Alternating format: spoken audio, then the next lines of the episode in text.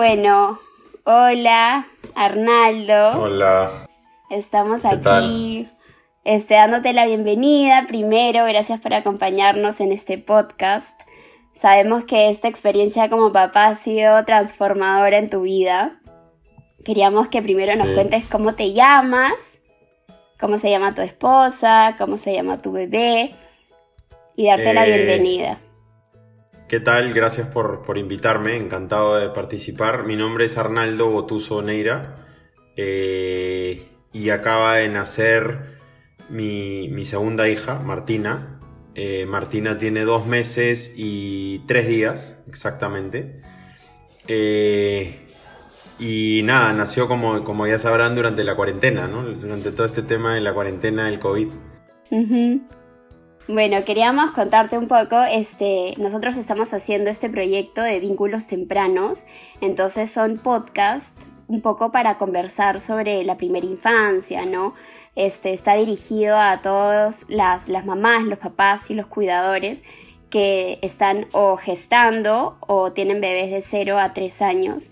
Entonces un poco lo que conversamos es sobre los vínculos, sobre el apego, sobre la sensibilidad del cuidador. Entonces, por eso te invitamos para que nos cuentes un poco este, tu experiencia. Sí, eh, en realidad, bueno. Arnaldo, ¿cómo estás? Ah, ¿qué tal, Fiorella? Hola, ¿cómo estás? ¿Cómo estás? ¿Qué tal? Felicitaciones por ser nuevamente papá que está Muchas cuarentena. gracias. Y me imagino que habrá sido algo diferente al anterior. Y, ba- y Sí. básicamente queremos empezar que nos cuentes un poquito cómo fue este acompañamiento durante el embarazo. Y, cómo fue tu relación con tu bebé que estaba este, dentro de la barriga, ¿no? Sobre todo en, en- en la gestación. En realidad, el- o sea, ha sido, ha sido una experiencia nueva para los dos. Eh, algo completamente distinto a lo que, a lo que siempre hemos visto. Eh, Atali, mi, mi esposa, tenía eh, la idea de que el embarazo iba a ser un poco más sencillo, pero la verdad que fue un tanto complejo para, para ella en, terma- en temas, eh, digamos que de emociones, en, términos eh, de cuerpo también.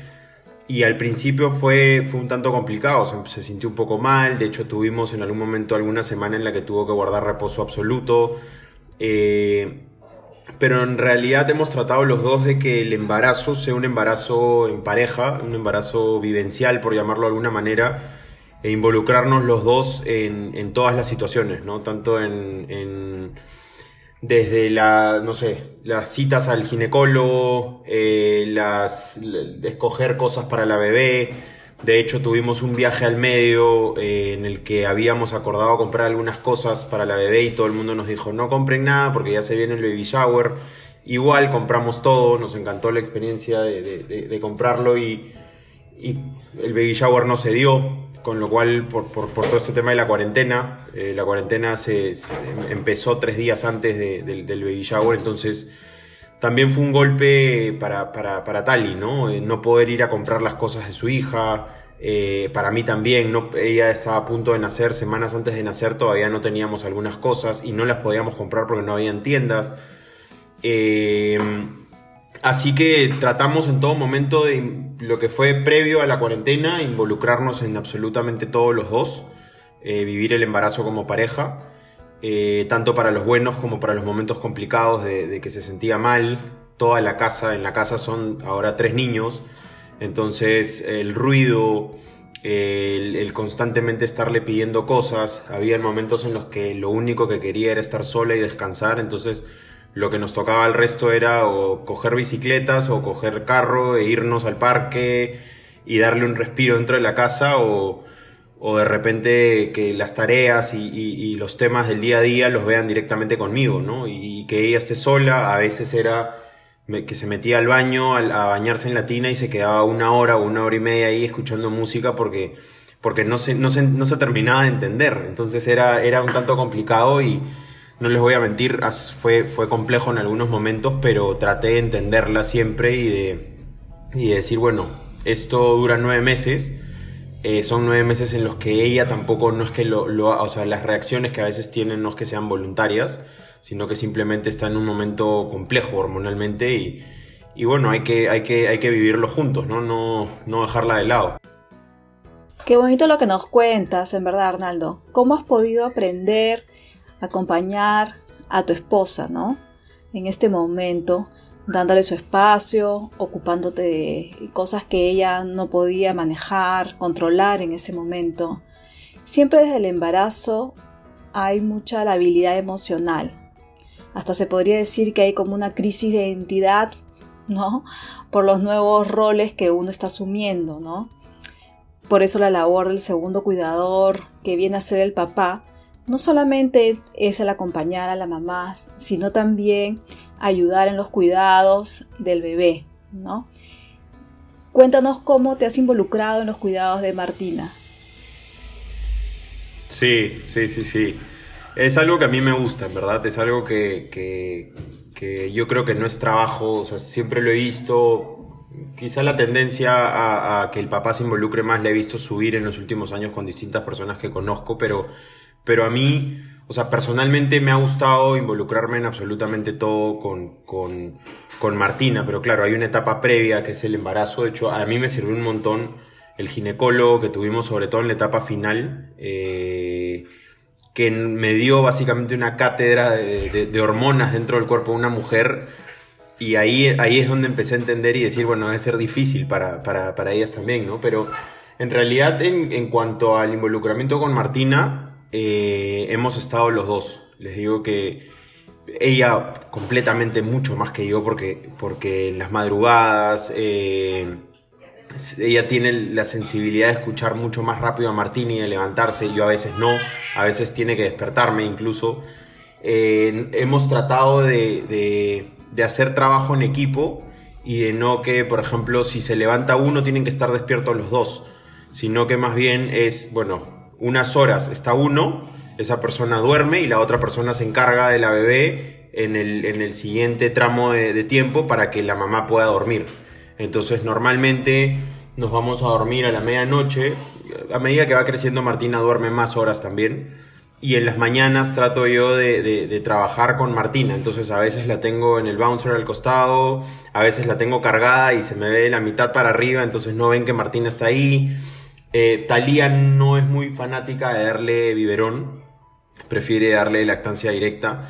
Entonces a veces también sacrifica un poco de sueño por no tenemos eh, un poco de leche congelada y trata de que no use igual el, biberón por ahora, entonces a veces tengo que despertarla y todo, pero en términos de bañarla, estoy presente en todos los baños, en pañales, en todo, la verdad que soy fanático de estar presente.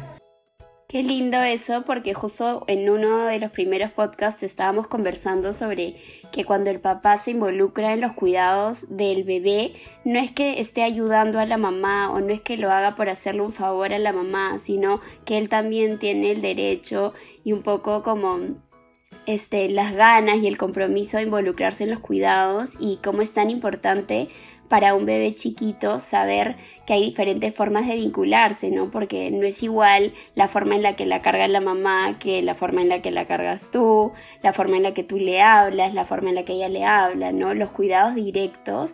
Entonces ahí tú le estás ofreciendo otros modos de vincularse y eso al final va a ampliar un montón sus experiencias, sus conocimientos, su seguridad. Sí, qué lindo eso. Igual Tali eh, investiga, o sea, a lo largo del embarazo, por ejemplo, algo que me pareció súper eh, súper bueno de ella es que investiga un montón. Además tiene mucha familia que está que conoce muy bien los cuidados de los bebés, que han estado en centros de, que han tenido centros de estimulación temprana y todo, y lee un montón. Se bajó como tres o cuatro aplicaciones del celular que le daban información y, y a mí también me interesaba escuchar porque ella lo leía, me lo contaba, a veces lo leía yo y, tratábamos de encontrarle el sentido eh, juntos. Pero sí, o sea, a mí me parece que el trabajo, leí el otro día en Instagram un sticker o una foto que ponían que decía eh, que el papá le decía a la mamá, te estoy ayudando con, darle de comer a la bebé. Y en verdad no es, ayuda, porque finalmente el hijo es de los dos y el trabajo es de los dos también, ¿no? Bueno, y hablando ya un poco más este, de la cuarentena, sabemos que el momento del parto debe haber sido un tanto complejo, ¿no? Que seguramente no, no era lo que se esperaba, ¿no? O por ahí un poco se vio interrumpida toda esta ilusión del momento del parto por el hecho de la, de la pandemia.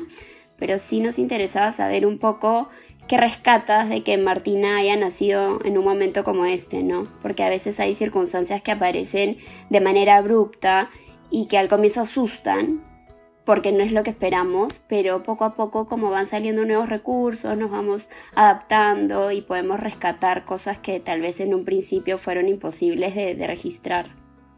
Sí, en el, en el parto, o sea, de hecho empezó en el parto porque hubo una ligera posibilidad de que yo no entre al parto eh, y Tali se asustó un montón porque no quería entrar sola. De hecho, nos fuimos intentando el parto natural. Eh, al final pudo entrar, eh, no, no por malas, mal, no sé si mala suerte o qué, pero no pudimos hacer parto natural y, al final tuvimos que hacer cesárea. fue una experiencia increíble, en verdad. Creo que el ginecólogo tuvo mucho que ver en, en la experiencia.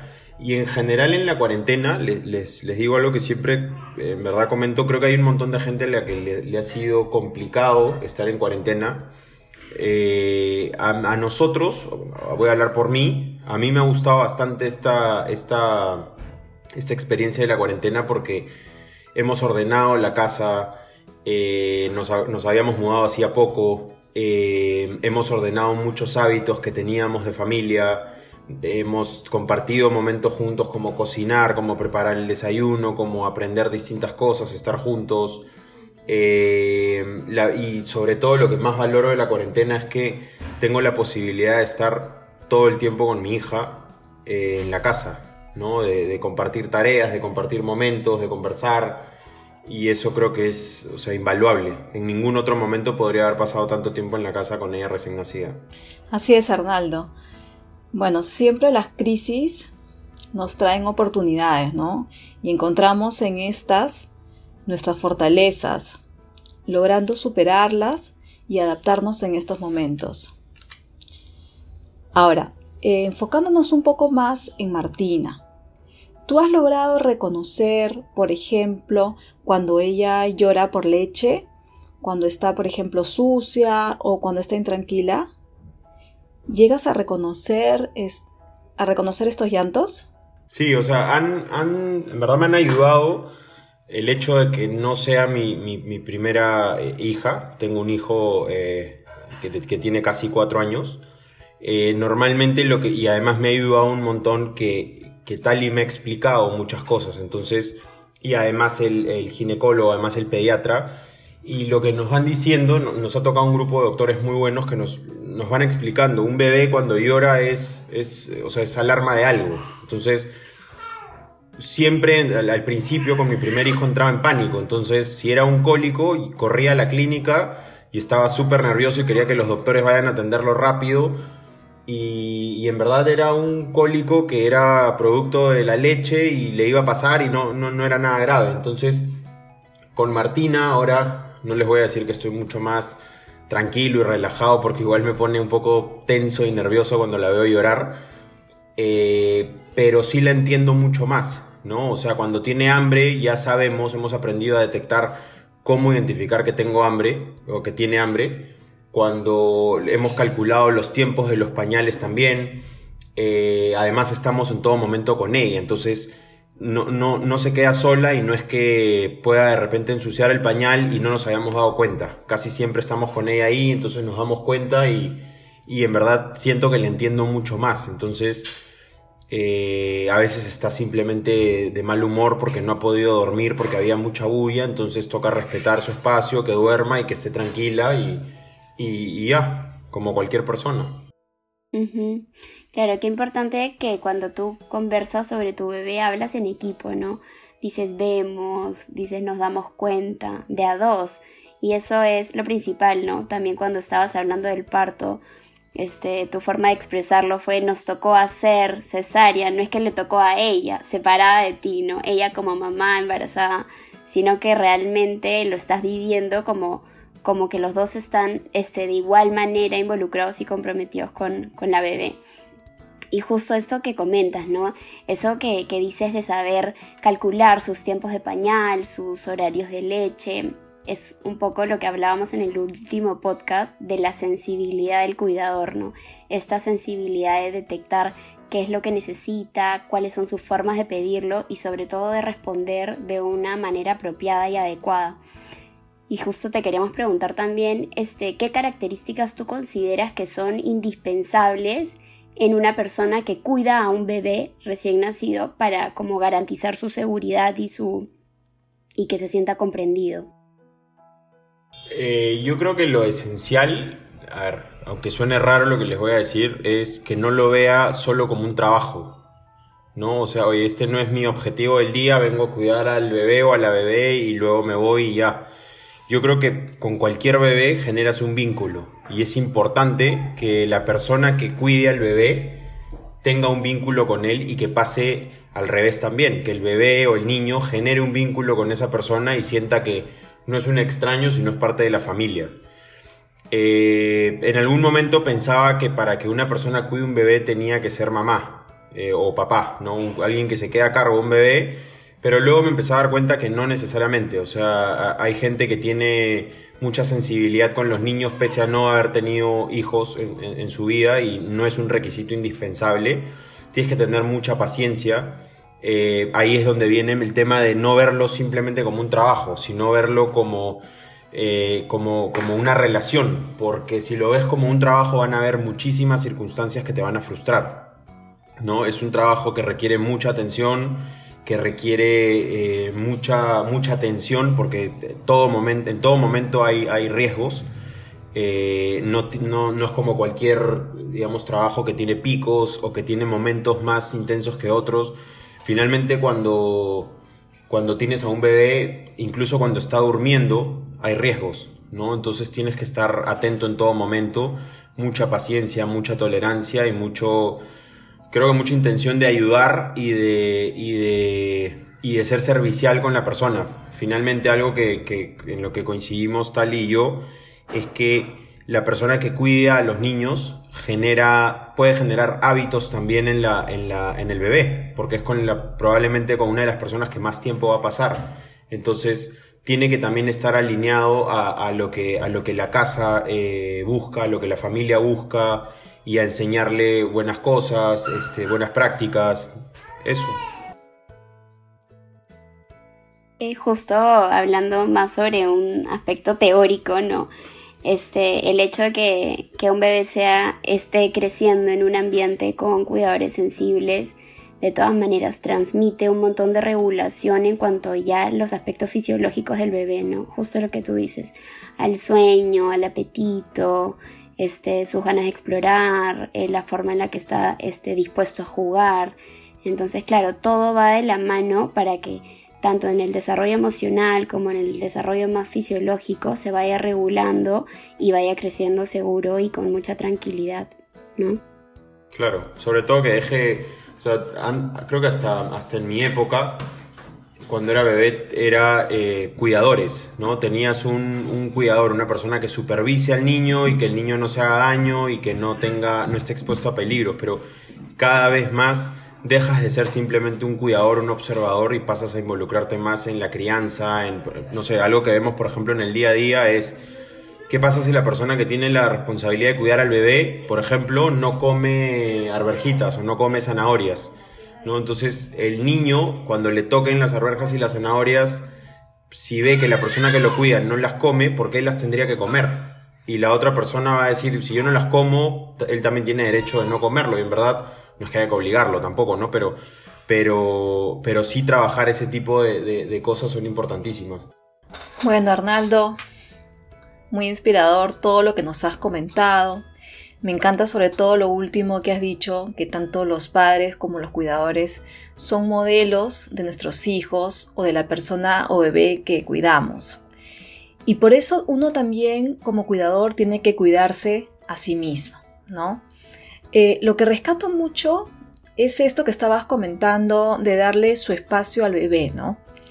Eso de mantener en silencio el espacio donde está cuando duerme y cuidar así que duerme bien, ¿no? Esta involucración que hay de parte de los dos está garantizando que Martina, tu bebé, logre desarrollar un apego seguro con ustedes, permitiéndole explorar el mundo con más seguridad y así tener un futuro mejor. Nos cuentas también que ustedes dos han leído e investigado mucho y se han informado, Sobre la llegada de Martina. Y esto en verdad es sumamente importante porque ahora con tanta información en Internet y con doctores más involucrados, con sus pacientes y conocedores de la importancia del vínculo afectivo en el desarrollo del bebé, creo que ya no hay excusas para no estar informado, para averiguar y para comprometerse con la atención de nuestros hijos. La verdad que me ha encantado mucho tu experiencia y es una linda experiencia que otros papás podrán escuchar y que no tengan tanto miedo de, ser papás, ¿no? Y si uno hace las cosas en pareja y está involucrado, todo es mucho más sencillo. Bueno, y ahora creo que vamos a ir terminando este, la entrevista, ¿no? Luciana, no sé si hay algo más que quieras agregar. Yo quería un poco también preguntarte este, sobre ya tu experiencia o tu vivencia en calidad de acompañar a la madre, ¿no?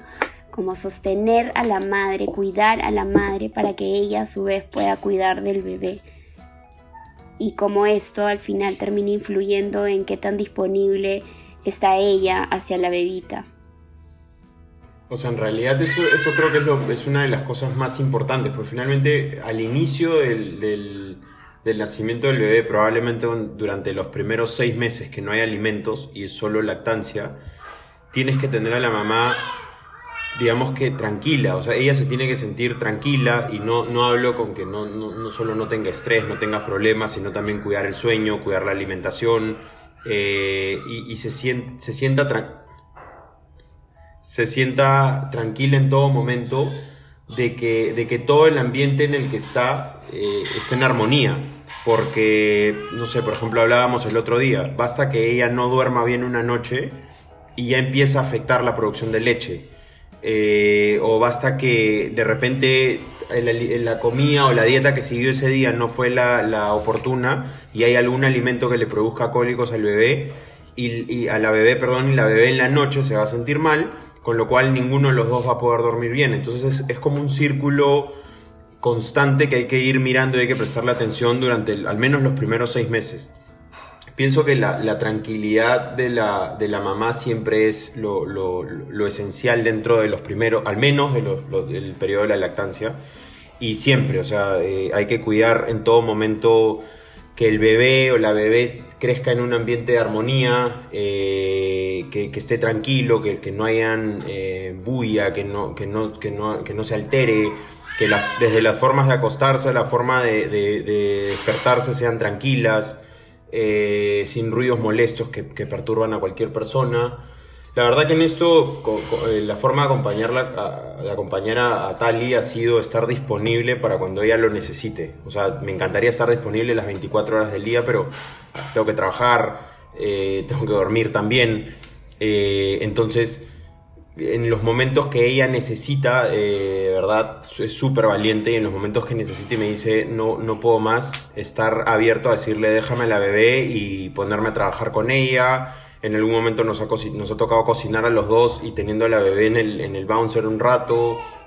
Eh, nos ayudan también acá en la casa un montón. Eh, en realidad eso. Claro, eso es un poco este, a lo que íbamos, ¿no? Que, claro, en tu este, forma de cuidarla a ella, de acompañarla, de asegurarte de que coma bien, que duerma bien, este, es como tú dices, ¿no? Cuidarla a ella para que ella en estos seis meses que dices y más, ¿no? Porque fuera de cuando empiece la alimentación complementaria, igual la mamá es siempre importante, pero sí este, esto de, de quién cuida a la mamá, ¿no? Para que ella a su vez pueda cuidar al bebé, me parece súper importante y, y en verdad te felicito por todo lo que nos cuentas. Como dice Fiore, súper inspirador saber también que hay momentos buenos, hay momentos no tan buenos, que es así, ¿no? Es un vaivén de emociones y, lo más importante, como hemos dicho, es la disposición, la sensibilidad y, y, trabajar en equipo, ¿no? Como, como pareja. Sí, sí, a ella le cuesta, les, les, digo, y probablemente a muchas mamás les pase, ¿no? Este, está cansada, necesita dormir, pero no quiere dejar a Martina. Entonces ahí toca ya como que interrumpir un poco y decirle, anda, duerme, déjame a, Martina. A veces le cuesta, se queda un ratito más dando vueltas y ya finalmente se va, se queda dormida. Entonces tratar de, como de todos, o sea, no, solo de la mamá, no solo los primeros seis meses, sino en general de cuidar los espacios y los tiempos de, todos en la casa, ¿no? Y, sobre todo de, la mamá y el bebé, eh, el tiempo que dure la lactancia, la comida, la transición a comida y, todo este tiempo. Y también importante mencionar ya para cerrar este, el apoyo fundamental que has tenido en el equipo que te acompaña, ¿no? El ginecólogo, el pediatra, la gente que te ayuda en la casa, por ahí alguna abuela, este, algunos amigos, ¿no? Es como que esta red de soporte para que estos nuevos padres puedan atender al bebé y se sientan ellos también acompañados por otros adultos.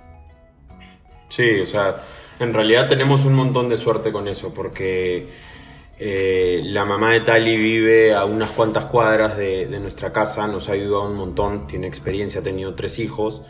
Eh, hemos tenido ayuda en la casa, eh, felizmente hemos tenido ayuda durante toda la cuarentena. La persona que nos ayuda nos pidió quedarse durante toda la cuarentena porque coincidentemente también está embarazada. Y la verdad que hemos tenido un montón de suerte y le hemos pasado en temas, en temas personales, en temas de, familia, muy bien. Nos hemos divertido un montón eh, y hemos aprendido un montón de cosas juntos. Qué bueno, no sé, Fiore, si tendrás algún comentario final. Sí, bueno, sí, solamente decir, Arnaldo, que la verdad que Talía debe estar feliz de tener una pareja que le está apoyando. Y, esto es sumamente importante, el sentido de una, de una mamá que acaba de dar a luz, saber que puede descansar, que puede darse una ducha o simplemente un tiempo para ella, ¿no? Y lamentablemente no todas tienen ese beneficio de tener un cuidador que cuida de ellas y de ayuda en las labores de la casa, ¿no? Por eso en estos momentos eh, de cambios, uno tiene que buscar siempre sus fortalezas y tratar de adaptarse a la situación. ¿Cuál crees tú que ha sido la mayor fortaleza que puedes rescatar de esta experiencia de haber tenido a tu bebé en plena cuarentena? Bueno, para ser más exacta, ¿cuál piensas que es la fortaleza más importante que un papá eh, debería tener, no? Qué difícil. Eh, te diría que, o sea, en realidad lo, esencial es el amor, ¿no? Eh, digamos que el, el que sientas que, que, eres, que eres una pieza fundamental en el desarrollo de esa persona a lo largo de su vida, eh, es, creo que lo más, lo más este, importante, ¿no? Porque he escuchado muchas veces el, sí, crío a los hijos o, o, le tengo que enseñar hasta que cumpla cierta edad o a partir de ahí ya se encarga el colegio, pero en verdad creo que es el amor de saber que todas las acciones que, tengas en tu casa, eh, las va a ver tu hijo y se le van a quedar grabadas y, creo que hay que acompañarlo con, amor, saber que en algunos momentos se va a equivocar, va a tener reacciones que no son las correctas, pero, pero tratar de, tanto de premiarlo, educarlo y corregirlo partiendo del amor y que está aprendiendo. Qué lindo, Arnie, qué lindo. Este, bueno, muchísimas gracias de nuevo por acompañarnos, ha sido lindo escucharte lindo tenerte como invitado, me parece muy valioso tu testimonio como papá, ¿no? Porque va a ser bien importante para otros que están pasando también por esto. Así que gracias de nuevo y ya nos vemos en el siguiente podcast. Gracias, gracias por invitarme. Chao. Gracias, gracias Arnaldo. Chao. chao. Y bueno, y solamente decirles que ya nos pueden seguir en Spotify como Centro Semilla. Hasta la próxima. Chao.